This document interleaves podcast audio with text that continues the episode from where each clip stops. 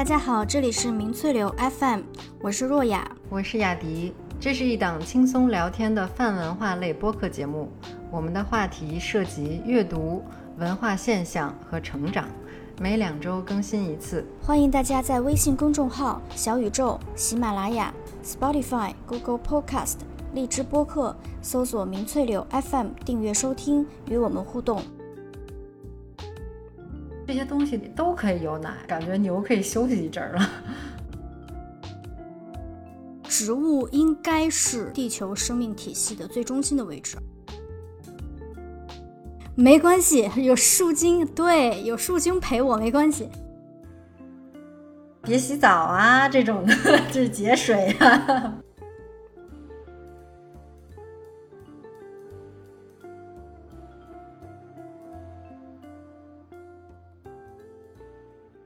第二十六届联合国气候大会就在十一月十二号刚刚结束，会议通过了《格拉斯哥气候公约》。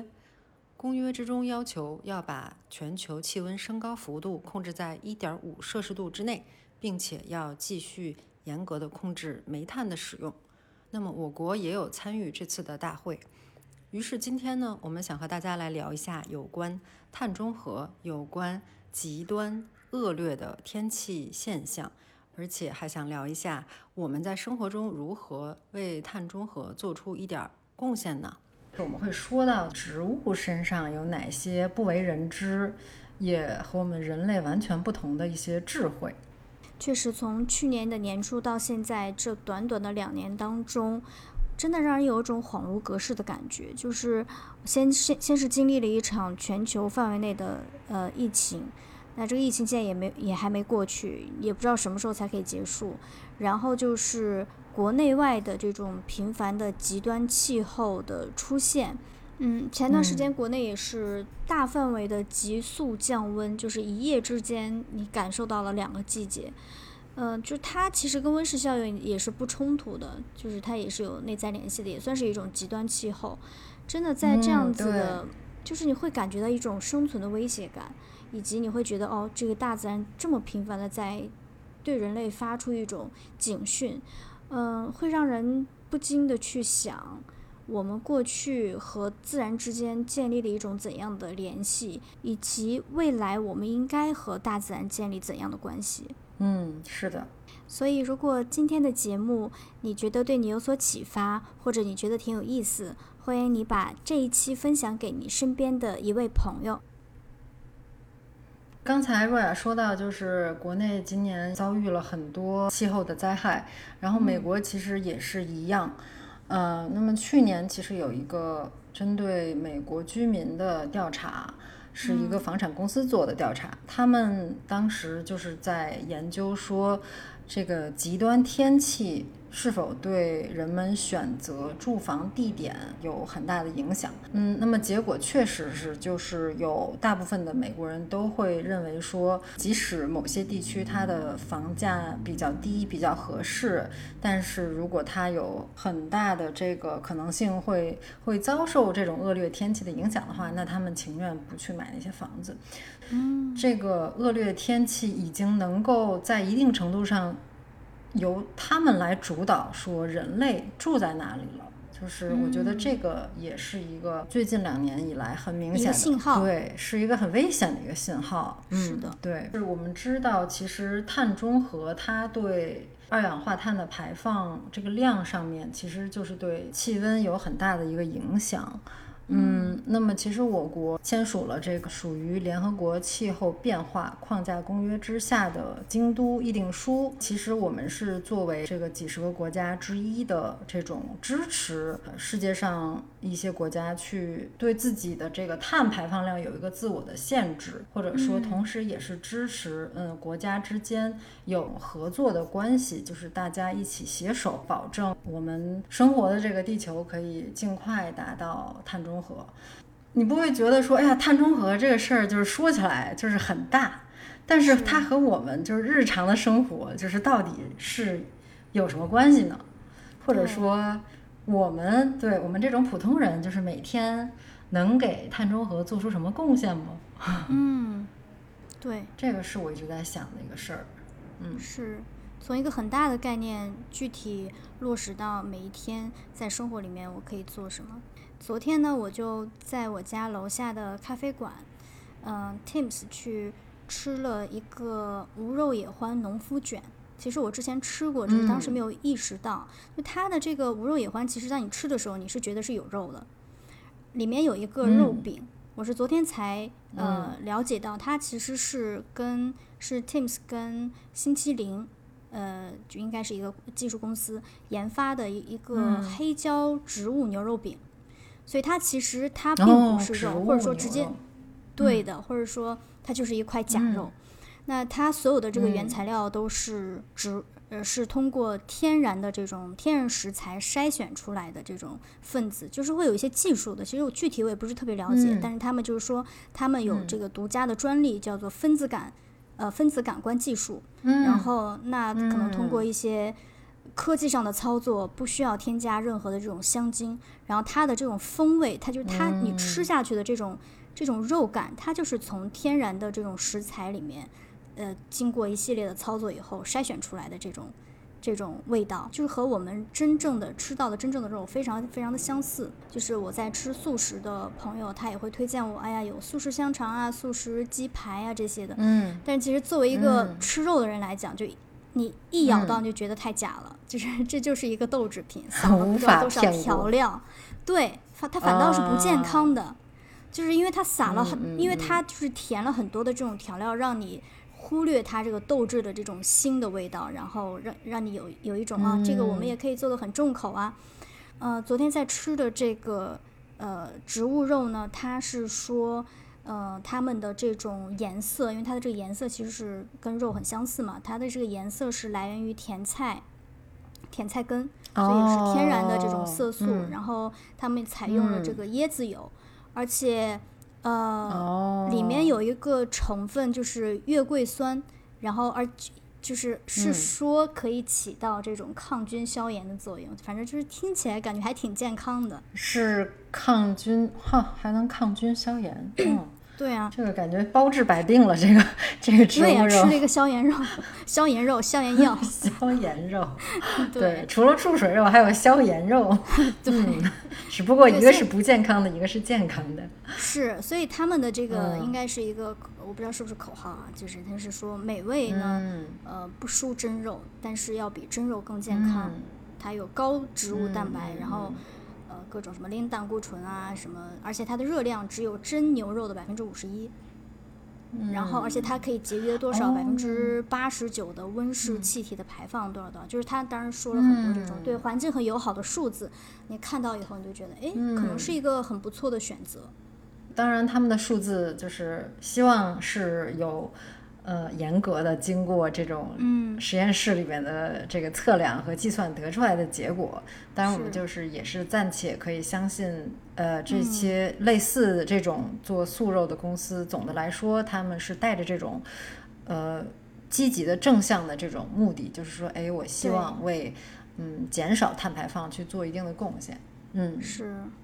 对，其实除了素肉，最近两年有很多这种素的奶。对吧？就是植物的奶、坚果做的这种奶也很流行，燕麦奶、椰子奶，就是椰子奶，它本本身就感觉已经好像就是还不是那么新鲜，因为咱们从小其实就是都一直有喝那种所谓椰奶，但是可能最近出来的，对我在美国超市看到的是那种就是纯的，就是椰子水和奶，没有任何糖分的这种。嗯，然后夏威夷果奶，呃，豆浆，就是英文里就是豆奶，就是虽然是豆浆，对呀，所以说这些东西都可以，都可以有奶，那就是，嗯，感觉牛可以休息一阵儿了。对，而且就是畜牧业养牛的这种碳排放量是是最高的，它是对环境最不友好的。嗯嗯，而且其实我觉得，对，我自己是觉得这个是有市场的，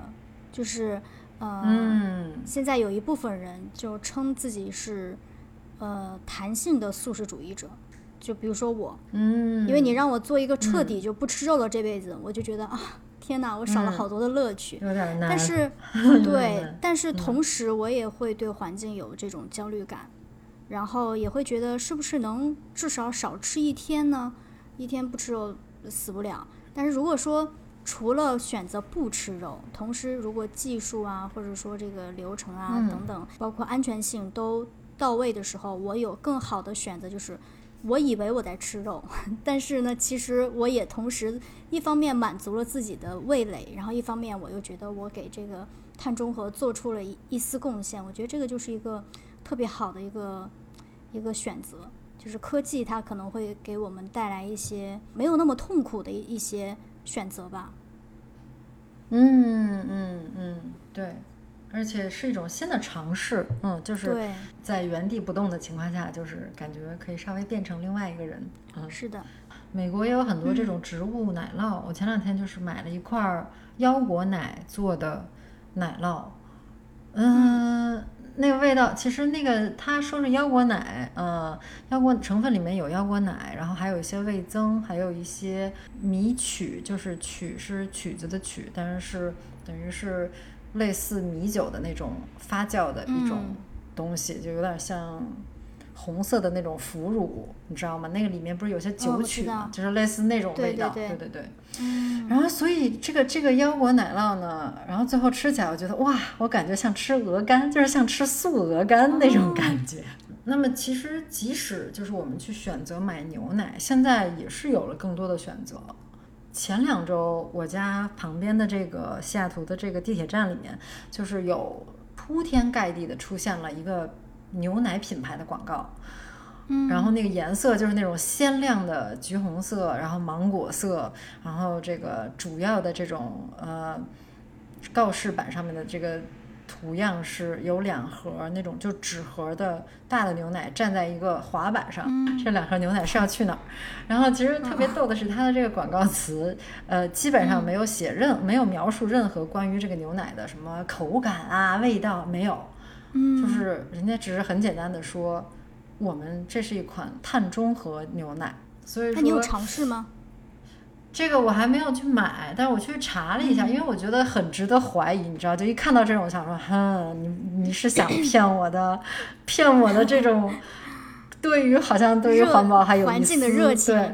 对对对，就是对。也不能说是那么就是强烈的热情吧，但是好像我觉得啊，我我得自我标榜，我是一个有良知的人，我想对环保做出一些贡献，那我是不是能通过买东西就是来去做这个贡献呢？所以呢。买之前，我想说先调查，因为我当时特别好奇的就是，哎，这个所谓碳中和到底是什么意思啊？就是特别是针对这个品牌，它是怎么做碳中和的？然后我就学到了一些很有意思的这个小知识，可以和大家分享一下。嗯，摊开讲讲。因为，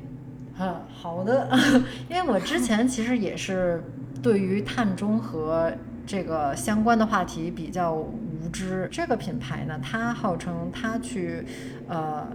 嗯，促进碳中和的这个方法是是包括去用一些对土地更加有益的这个方式去呃养它的牛，就是可能它会去对牛粪和化肥有一些特殊而且非常恰当的呃这些处理。嗯，那么这些地方就是你可以想象，它肯定是要比呃很多其他那些就是。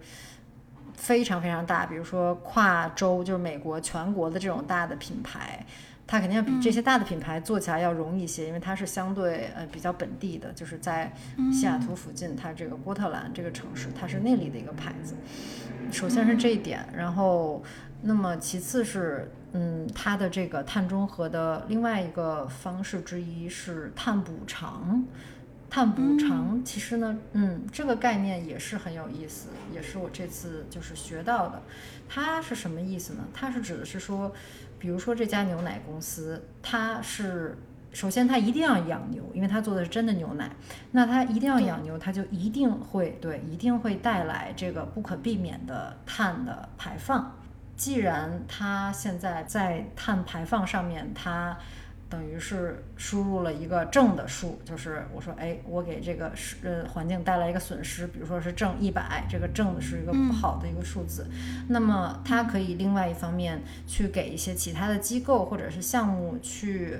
呃，捐款，或者说去帮助其他的这些机构。对那些机构呢，一般来说是一些嗯去做清洁能源，或者是比如说类似建风力发电厂，就是等等这样的一些机构和组织。这个牛奶公司它是承诺，就是它会去给其他这些项目进行帮助。通过这个方式来作为一种补偿，然后把它这这个呃之前嗯把这个正的碳排放给变成就是用负的这些补偿来抵消掉，所以它是一种抵消，嗯，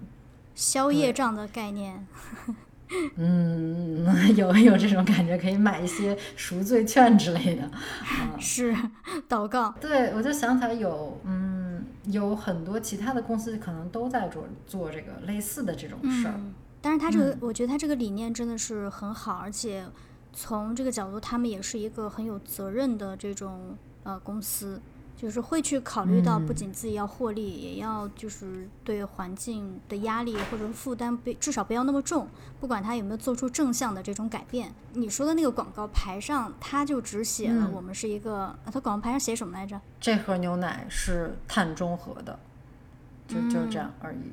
嗯，但其实作为消费者，我还是觉得更重要的是好喝。当然，这个也是我的一个，就是你环环保也是我一个优先考虑。但如果你这个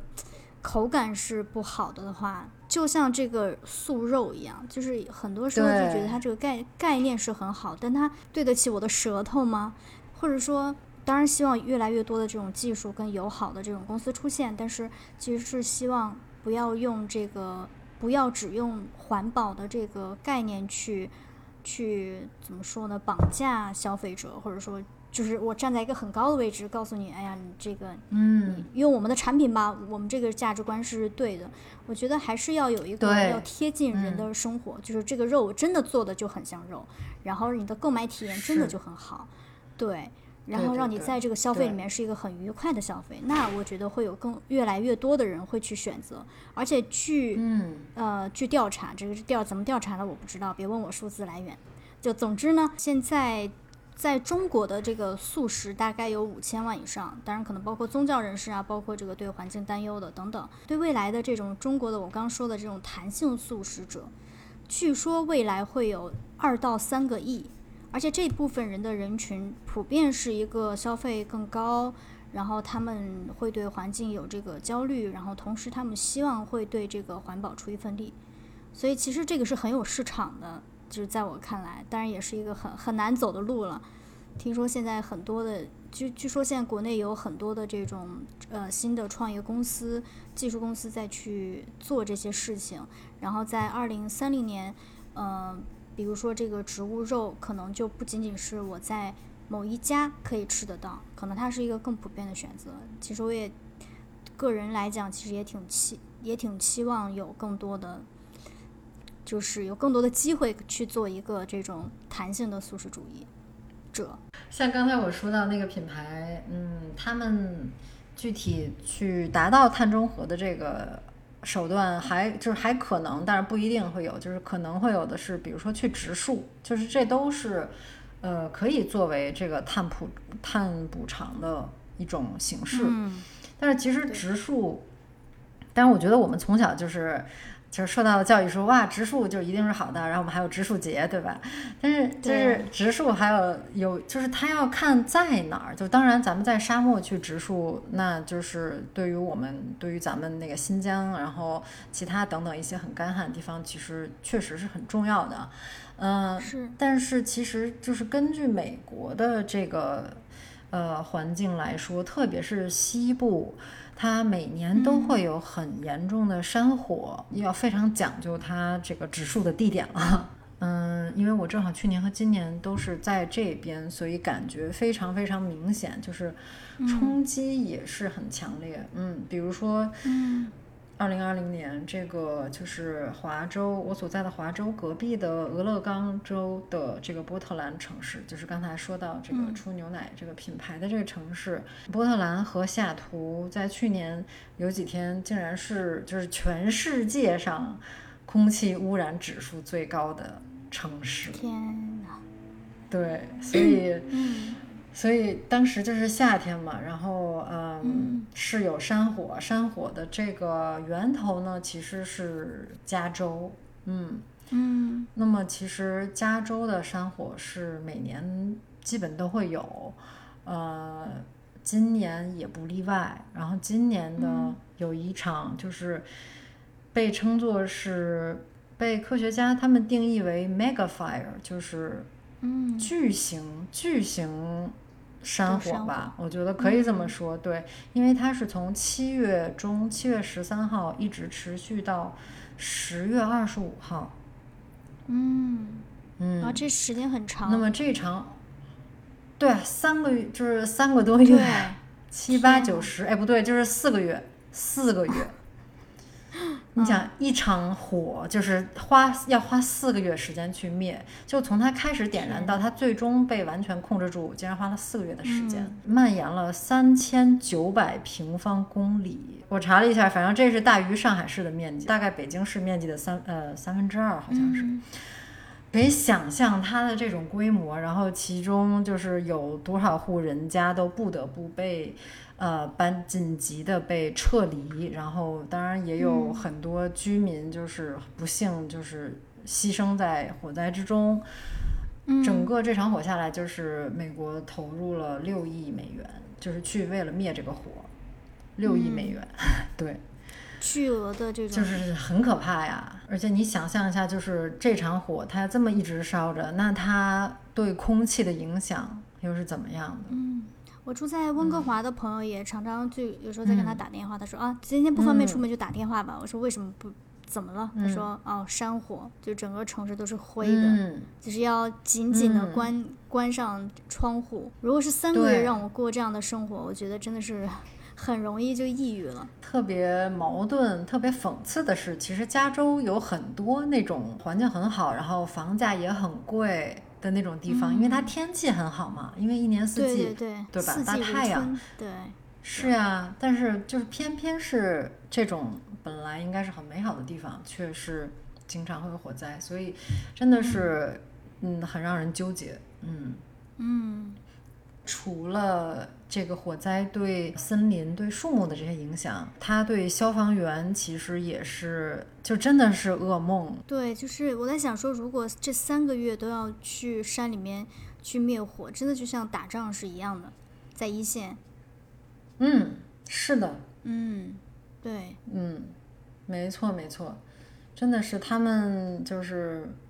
我看了，就是有一些关于这个前线，就是专门去灭这种恶劣性质火灾的，特别是森林的这种火灾的消防员，他和普通咱们城市里的那个、那些消防员还不一样，就是因为你想他们就是在森林里的这些消防员，他要能，甚至有时候他们要做什么呢？就是眼看着火要烧过来了。那我这边有棵树，现在我必须把它锯断，因为我如果我不锯断它，待会儿那个火就会点燃这棵树。但我现在锯断它呢，哎，这个我就可以把这个树搬走，它不会点燃。总之就是他们要在就是就就在火的旁边，他要有很多这种危险的操作，甚至他们有时候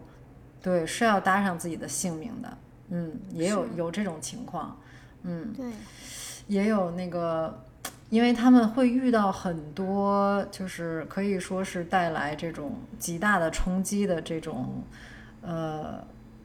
濒死的这种体验。就是我记得我有读嗯到，嗯一个前线的这种消防员，他就说很多情况，当然是他们正常的一个。呃，程序是他们嗯需要躲在一个类似一个嗯、呃某种金属材料做成的一个类似我理解是帐篷或者是一种掩体，就是它可以躲在这个里面，就是可能是火、嗯让火过去是这个意思。嗯但你可以想象，就是它那个高温，然后再加上旁边可能他还有一些他其他的这些所谓的战友，就是大家都要躲避，而可能还在不同的地方躲避。有人就就是亲耳听着自己的同事就是活活被烧死，甚至天，是有很多消这这样的消防员，他们呃，即便结束了工作，结束了他们的消防员事业之后，也会患上严重的这个 PTSD，或者是甚至就是自杀。嗯，哎确实就是不管是对、嗯所以还是是很沉重的，对对对不，管是对人力还是环境，还是对嗯，金钱，都是一个就是一个很重的打击。是的，嗯是的，嗯那其实前两天呢，在上海有一个展览，嗯呃，叫做“树树”，是卡地亚当代艺术基金会跟上海当代艺术博物馆的一个联合办的一个展，就是在讨论有关于树的这个哦生命。嗯然后呢，它是很特别的是，它嗯邀请了不同嗯国家的这个艺术家、植物学家还有哲学家，去透过不同的这种视角，对、嗯呃生态环境进行了一个呃探索和思考。然后它的整条整个展览的就是分，如果是嗯故事线的话，有三三个故事线，一个就是科学知识，就是科普类的东西；另外一个就是植物美学，因为有很多的这种科学家嘛。嗯然后还有一个就是你刚说的这个森林的砍伐跟超级大火。嗯其实超级大火的这这一个部分，其实是在展厅最后，嗯然后会有很多的这个，它是一个可视化的，有点很大的一个屏幕，然后就会让你看到，呃，就是全世界加加上中国在最近这一段时间，就是他会用这个颜色，就是用嗯。火的这个红深红色去标标注，就是真的是会看的人内心是觉得很很很恐怖的。如果是这样烧下去的话，对。嗯然后，其实，在这个展览里面呢，有关于科普的这个部分，我其实印象很深的有一组有一组数字，是说植物呃植物生物量占地表总生物量的百分之九十九，也就是说，地表总的生物百分之九十九其实是植物。哦，其实这个以前是完全没有想到的，因为你会觉得，哎呀，哦人就是人挤人呀，人很多呀，对吗？然后而且这个，而且你还是人加上所有的动物，因为我们的所有在看待事情、看待事物或者我们生活的这个角度，都是从人加动物的这个角度去，很少会从植物的这个角度去思考。那人类呢，就只占到了百分之零点零一。嗯也就是说，我们是极少数派的，在这个在这个地球上，对，所以呢，植物应该嗯是这个地球生命体系的最中心的位置，而不是人类。其实很好理解了，没有人类的话，植物是植物的存活是没有问题的，因为植物的这个生存的历史要比人类不知道要久多少。但是如果一旦不管是山火呀，不管是人的这种呃工业化，或者是或者是各种的这种排放，破坏了这个植物的这种生态的话，那动物一定会死掉的，一定会就是必然会走向这个消亡的。所以其实也是带着这样子这样子的一种嗯担心，然后大家会聚在一起去跨学科的去讨论这些东西。然后呃，在这个科普的这个部分，然后嗯我的印象也比较深刻的是有一个词叫做植物智慧。那这个概念呢是呃一个意大利的植物学家、Stefano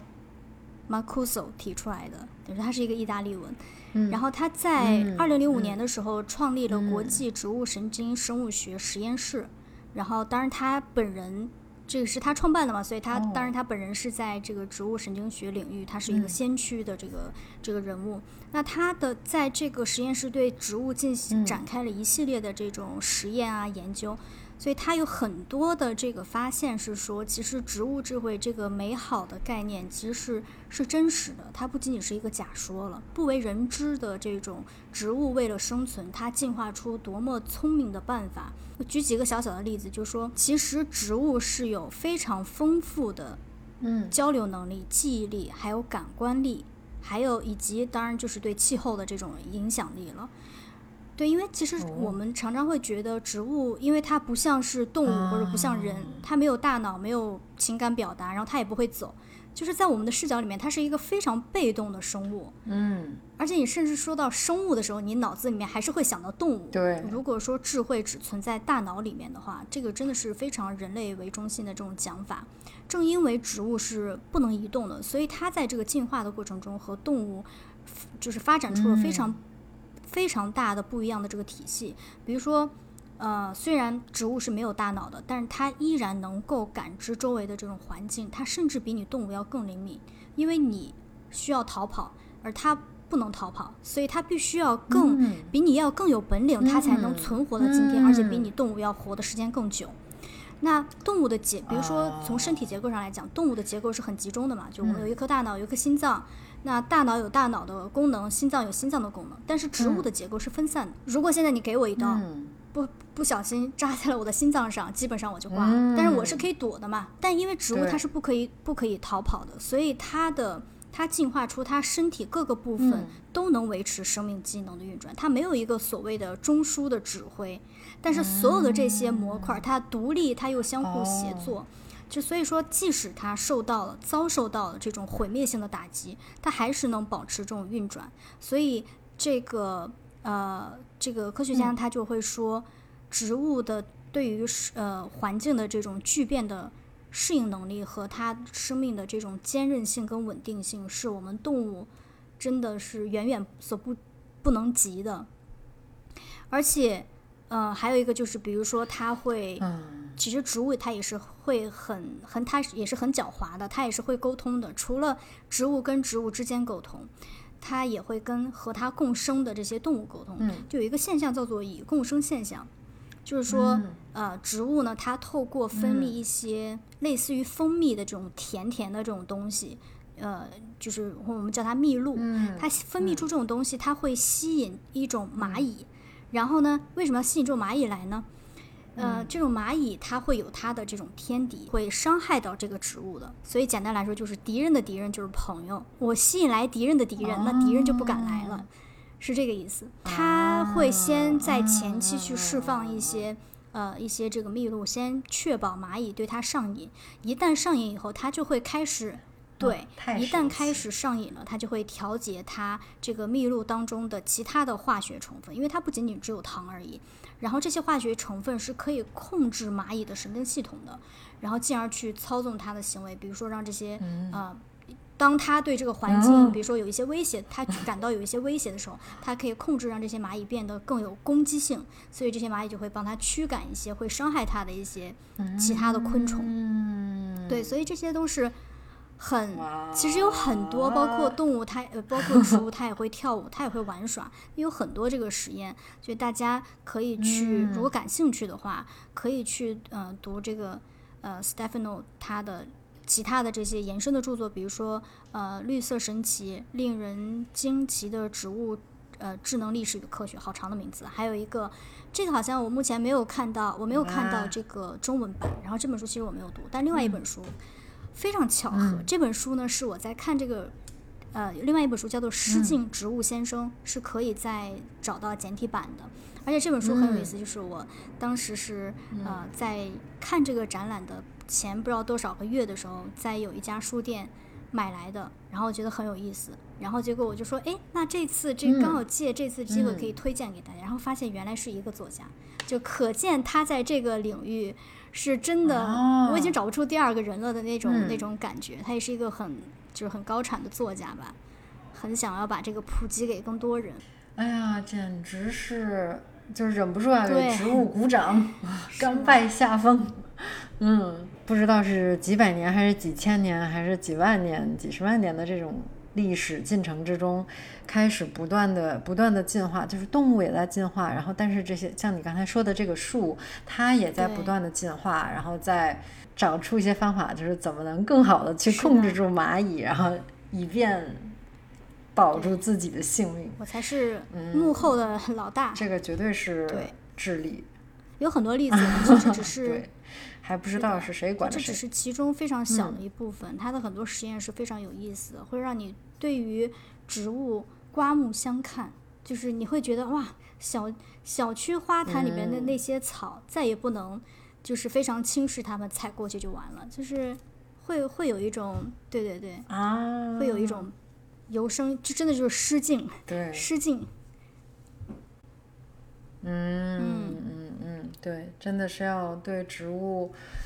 啊，对植物另眼相看了。这么一说来，我觉得我们家那些花草可能 master 呢，离了我也不会死吧，就是不浇水也没关系吧？对浇水比较好，对，嗯，是吗？好啊，他们不是很聪明吗？也不能这么自己不。会跑到那个呃水管子那块儿去，就是他应该控制我呀，就是嗯嗯啊，对对对，走向极端。嗯，哎，你刚才说到这个植物智慧，我想起来，其实呃，刚才我们说到山火，然后呃，我觉得有另外一种植物的智慧，就是嗯，是和山火有关的。嗯，因为有一些树呢，其实它是要在一定的温度之下，才更有利于它的种子的传播。比较先进的这种野火生态学这些知识，它会就是指导国家森林局或者是有关自然呃管控的这些部门去进行一些计划性的放火。嗯。或者说这些可能会叫做非火灾季节的一些呃策略的烧除，战术性烧烧烧火。嗯嗯，对对对，这个很也是很好玩，就是它有两个很大的好处，一个就是嗯，因为是在非火灾季节，所以说你很容易去控制这个火势，那么你也可以提前嗯提前把一些。火灾季节就是很有可能会发生火灾的那些地方的那个树先给烧掉，这样呢，它就你肯定就是降低了到时候那种大型火灾的概率。嗯，那么最后就是对刚才说到这个，有些树它是需要一定的温度才能去传播种子的，所以说在这个非火灾的季节去帮它们传播树种，这个也是很好的。这个是一种革新的概念了，因为，呃，我看了一下资料里面说，就是我不知道在国内是怎么样，但是美国是，呃，在过去的几十年，他们都是秉持一贯的原则，是一旦发生这种森林里的野火，一定要在第二天早上十点之前就灭掉。这个是他们原来曾经一直的这个一直以来的标准。但是现在呢，一旦有了这个，就是如果你要考虑到，呃，对于其他的这未来的火灾的防护以及树的种子的传播呢，你可能就其实并不需要说，哎，一旦有火就马上灭掉。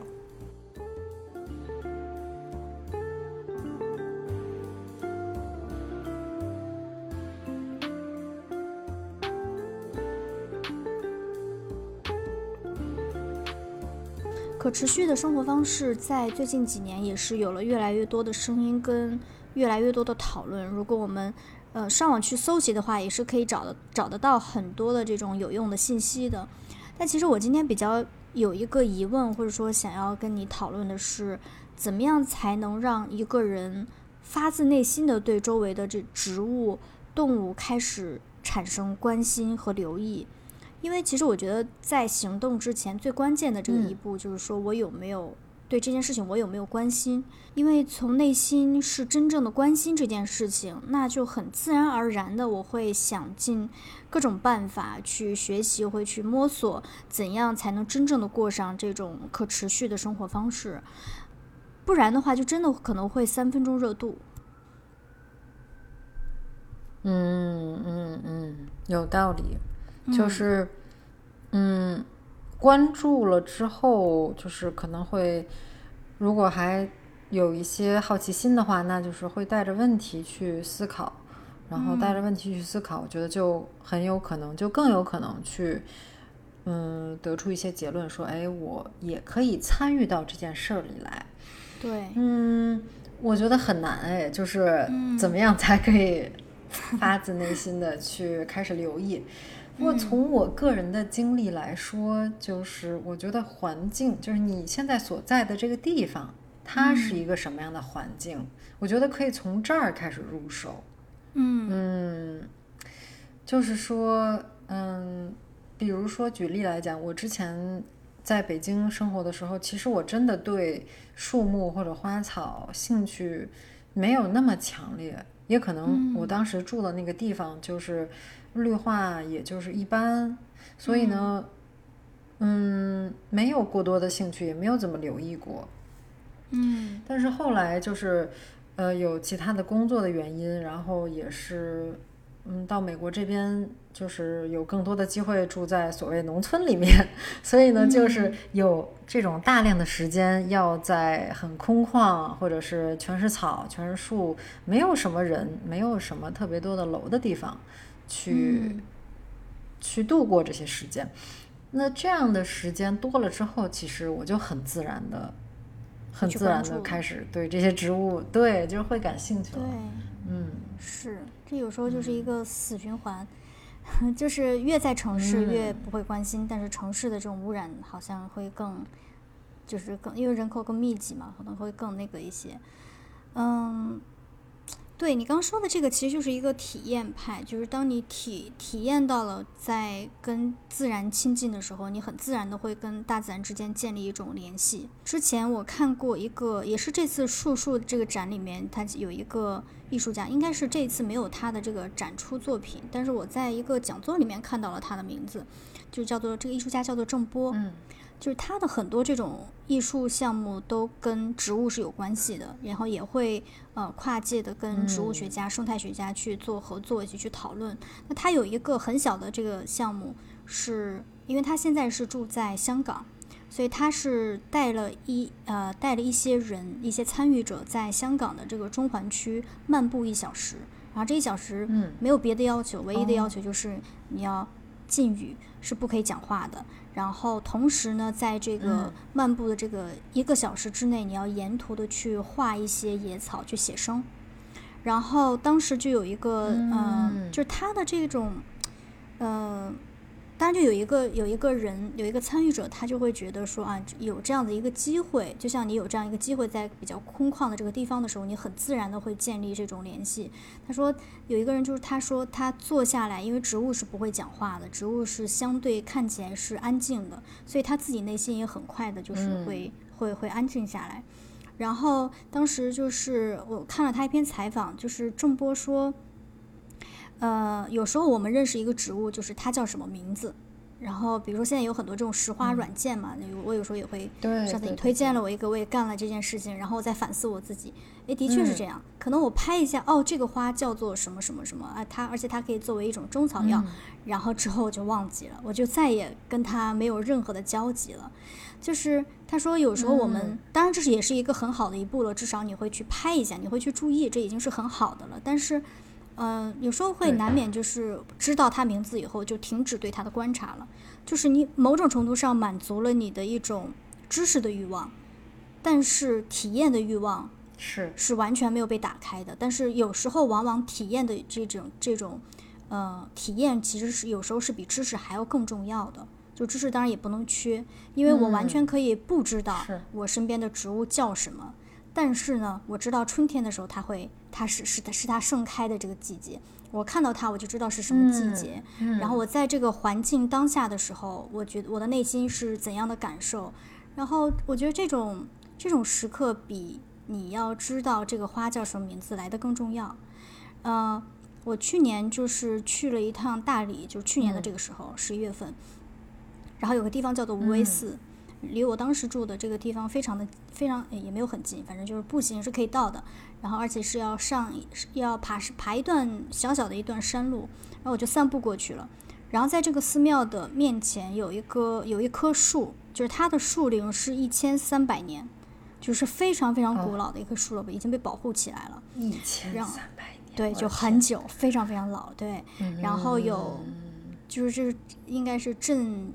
呃，镇寺之宝这种，然后，嗯，后当然我后来知道它是香山树，我当时不知道嘛。但是，嗯，哦，你看到这种树的时候，我当时就会，因为四下无人，其实就是，我其实是有一点恐怖的，因为那个整个山里面你只能听到那种溪流的声音，然后在想，突然出来一个什么野生动物，我也打不过呀，就是会有一点点害怕。对，但是我我想说的是，但是我觉得可能出来树精吧，没关系，有树精，对，有树精陪我没关系。对，当时 就是一个除了带着恐惧，但是也是一个很很很空，也是一个很空旷，就是你完全就是那个心情是非常复杂的。一个就是真的是会对大自然有一种敬畏敬畏之心，一个是这个树它真的是成精，它一千三百多年。另外一个就是如果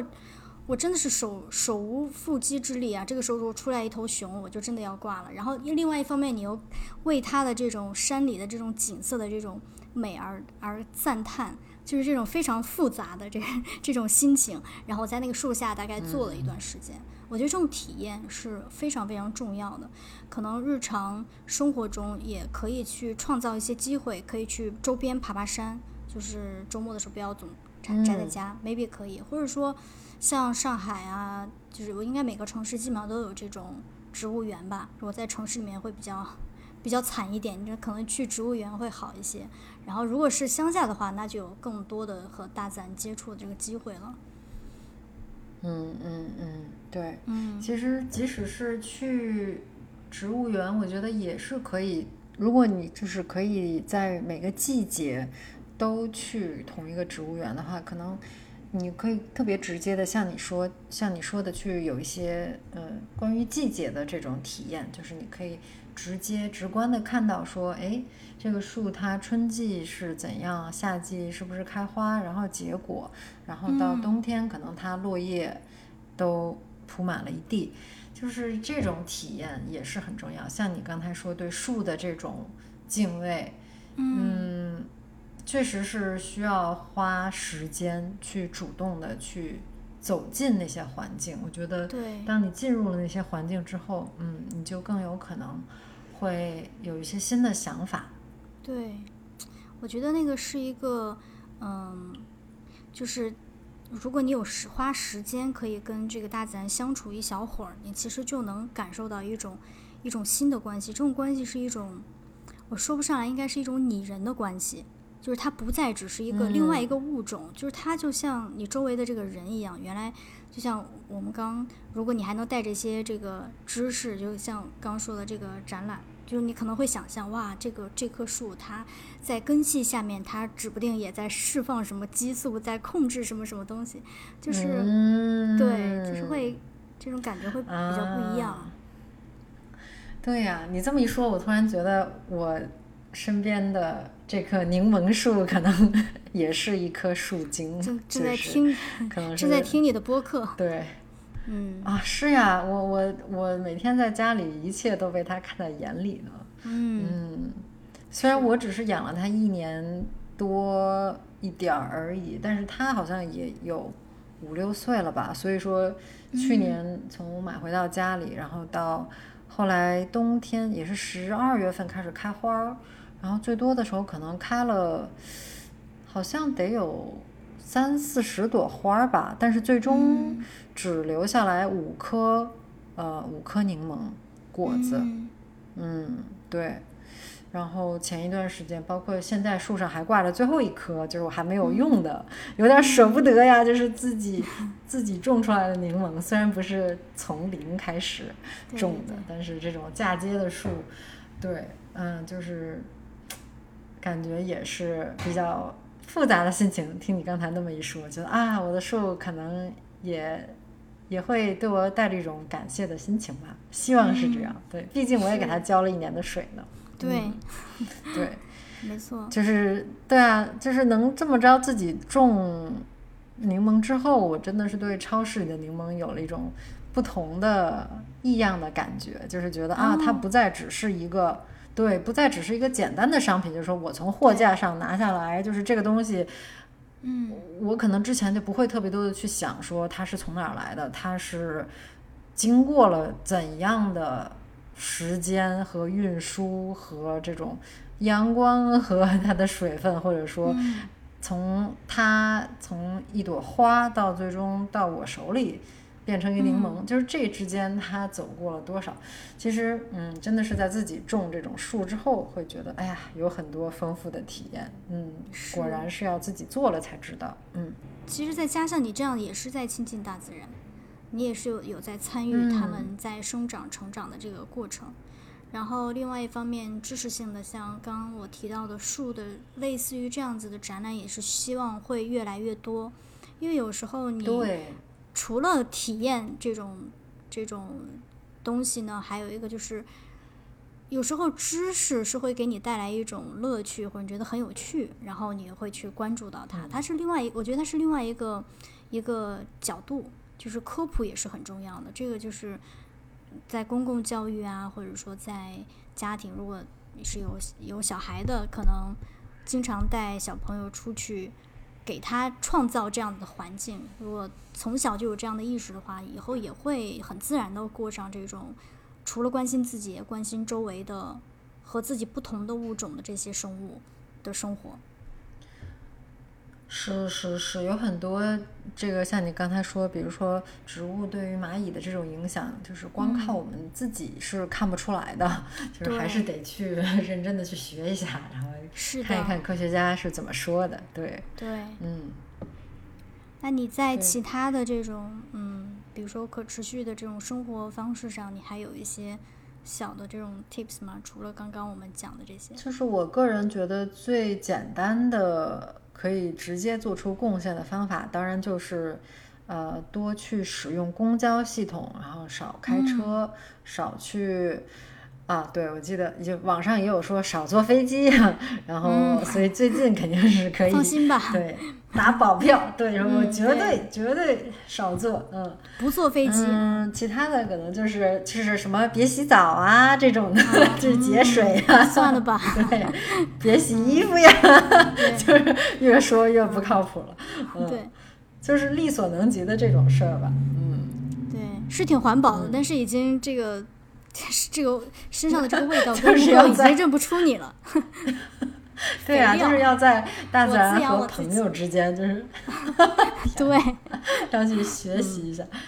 自己给自己发酵了嘛，就是蒙着出身汗然后不洗澡。Shut up！对，就是要在要在朋友和和环境之间做出做一个选择，是要环境，对，是。的。嗯，还有就是，其实我们我们在嗯。我们在第八期做的一期节目是有关于在双十一期间，嗯，有关于这个消费的，其实跟这一部分可持续一定是有非常非常多的这个重叠的，就是消费的时候还是不要这个冲昏头脑，就是具体当然可以去听那一期节目了，嗯，是的，是的，对，非常推荐大家结合。这一期和那一期一起服用，这样疗效更好。疗效更好。是的，嗯，就是对啊，特别是购物的时候，可能如果可以的话，就是选择，比如说没有包装的，就是没有塑料包装的，或者说不去用，少用塑料袋儿，嗯。就是除非你家有猫，就是因为我发现我的猫它非常喜欢玩塑料袋，就是它 想说出息呢，就是一个塑料袋儿，但是人家玩的可高兴了，哎，所以说塑料袋并不是说一无是处，但是总的来说最好是尽量少用，嗯，对的，嗯，没错，对，非要用的话就是去搞只猫，嗯，对，太麻烦了吧，嗯。大家是怎么看待极端天气的？或者你对这样子越来越频繁的极端天气有没有一种担忧？然后你愿意为之做一些怎样的努力呢？或者你有更好的做法吗？欢迎和我们互动留言。对，也欢迎大家来启发我们，告诉我们有什么更加容易执行的一些生活中的小妙招。然后节目的最后，非常想感谢在小宇宙上为我们留言的这些朋友们。然后每一个留言，我们都会很很认真的去看。是的，我们也是每次都是认真的回复，很很真诚的想要谢谢大家对于我们一个这种比较新的节目，能够给我们这么多的支持和鼓励。是我有时候回复比人家那个留言还长，对，但是人家也是很真诚的回复，所以我们也就是很想好好的，对，嗯，是的，好，那下期见吧，好的，拜拜，嗯，拜拜。